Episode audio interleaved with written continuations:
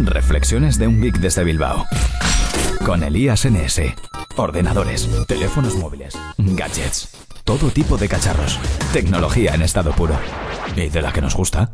Reflexiones de un geek desde Bilbao. El podcast de Elías NS.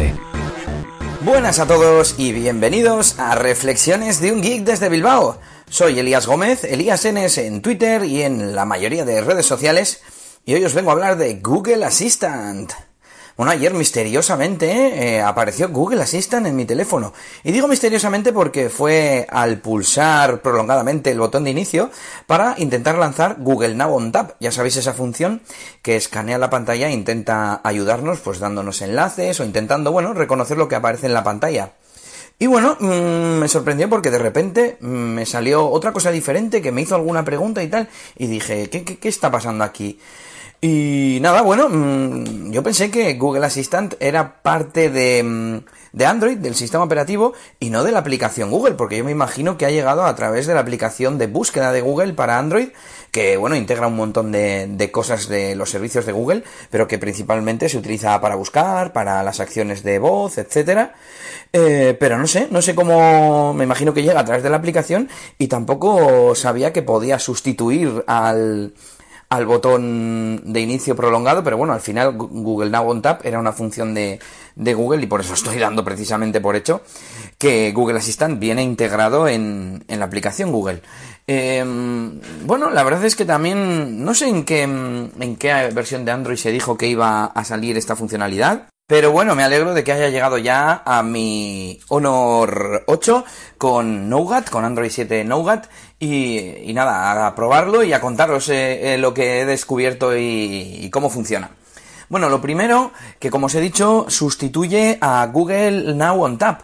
Entonces hay algunos pequeños cambios. Por un lado, con Google Now on Tap se podía seleccionar texto de la pantalla, pues si no te estaba detectando bien lo que buscabas o ese texto estaba dentro de algún tipo de imagen o de interfaz y no lo reconocía bien como texto, tú lo podías seleccionar y entonces te hacía como una especie de búsqueda al vuelo en Google y te daba los resultados. Eso ahora no se puede hacer, al menos no he encontrado cómo hacerlo. Además, eh, hay que hacer un tap más para dos cosas. Para que te lea la pantalla, que es lo, precisamente lo que hacía Google Now on Tap, eh, hay una opción ahora en el asistente y le tienes que, pulsar. Si lo habéis probado, ya sabéis que salen como unos botones en una línea horizontal, pues tienes que utilizar uno de ellos. Y lo mismo para uh, captura de pantalla. Desde Google Now on Tap se podía pulsar eh, un icono que aparecía, que es el, icono estándar de compartir en Android, y lo que hacía era sacar una captura de pantalla y, ofrecerte compartirla con el menú compartir de Android. Pues bien, ahora eso está en uno de los botones a la derecha y está un poco a desmano, también hay que que, bueno, no hacer un, un tab más, pero sí un poco más complicado. Eh, lo que ganamos en contraposición es que se activa con OK Google. Antes con OK Google lo que se activaba era, bueno, los, los comandos de voz de, de Google y de esta forma pues tenemos acceso a más funcionalidades. Eh, antes Google Now on Tap no se activaba con, con OK Google. Y además también podemos escribir. Eh, abajo sale como una interfaz que indica que está recibiendo el audio, pero también hay un iconito de un teclado que nos permite pues entrar al, al modo texto, cosa que bueno, con el widget de búsqueda de Google o el buscador de Google en definitiva sí que se puede hacer, pero no se podía hacer con el Google Now on Tap.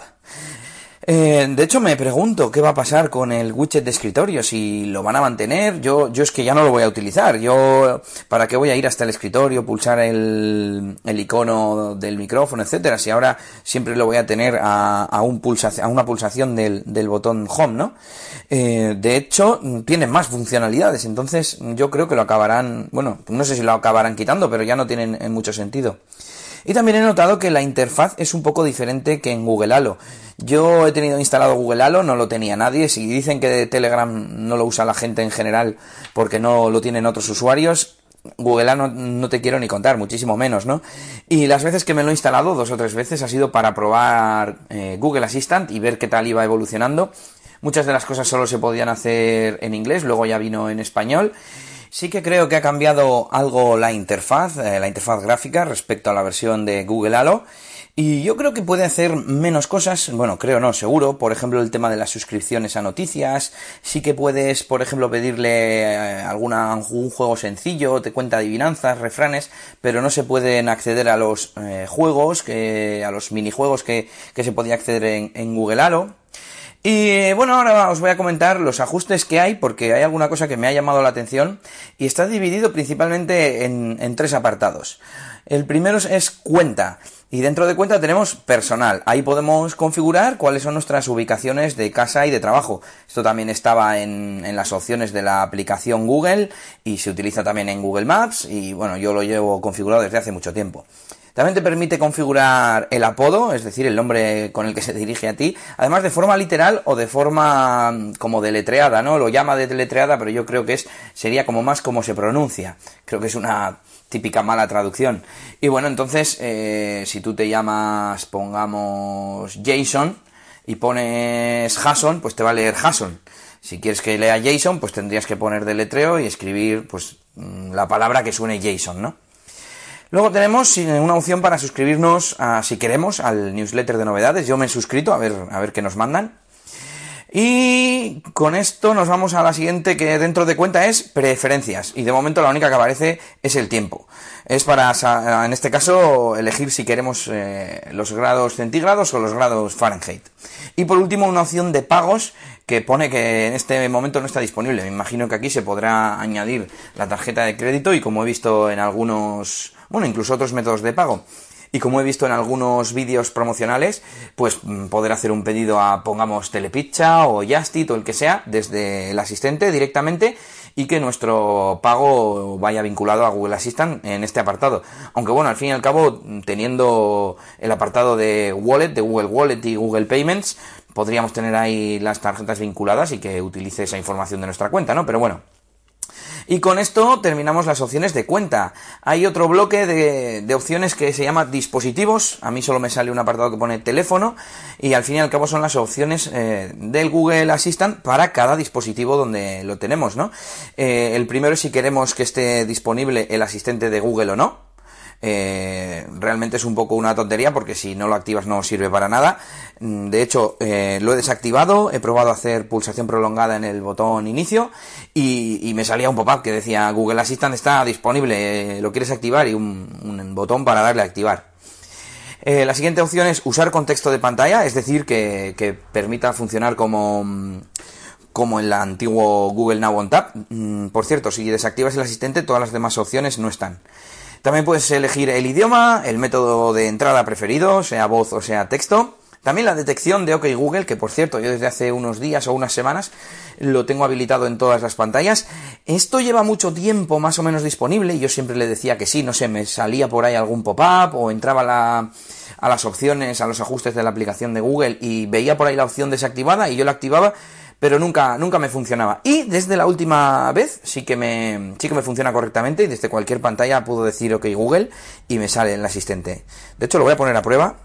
OK Google. No sé si es porque estoy grabando, pero ahora mismo no funciona. Ah, bueno, y también porque tengo puesto el modo avión. Y ¿qué más tenemos? Una última opción que es otros ajustes de voz, donde por ejemplo podemos configurar cosas sobre los auriculares Bluetooth. Si queremos que por ejemplo detecte el OK Google o los comandos de voz a través del auricular Bluetooth. Yo lo tengo activado y nos vamos al último bloque de ajustes. En realidad el importante es el de cuenta porque estos son como muy sencillitos, de momento al menos. Es posible que con el tiempo vayan poniendo más opciones, yo creo que, lo van a ir haciendo. De hecho, me lo demuestra este último bloque que se llama servicios, donde solo hay un único servicio que se llama lista de la compra. Y le pulsas y te lleva a una web que se llama eh, shoppinglist.google.com es un servicio o una web, una dirección que yo no conocía y parece ser que es, mm, me imagino, para que se integre con Google Assistant y poderle decir, añade pimientos a mi lista de la compra. Eh, de hecho, puedes eh, gestionar las listas, puedes crear más de una lista, puedes compartirlas. Y es, pues bueno, un mini Google Keep. A mí me gusta mucho utilizar Google Keep. Y la verdad es que no sé para qué están haciendo este servicio. No sé si es que está como en modo de pruebas. Pero lo suyo es que pudieras configurar, pues, por ejemplo, decirle qué lista de las que tienes en Google Keep es la lista de la compra. O poder referirte a qué lista quieres utilizar, ¿no? Añadir mm, El Señor de los Anillos a mi lista libros para leer, por ejemplo, ¿no? Y que te lo añada.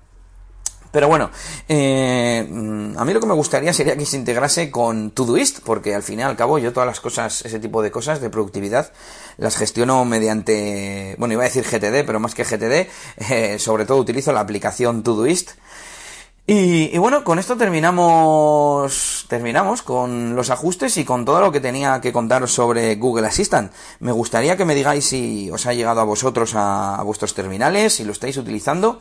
Yo creo que lo voy a sacar mucho partido. Mm, primero, porque utilizaba bastante Google Now on Tap y voy a seguir utilizando el botón inicio un montón.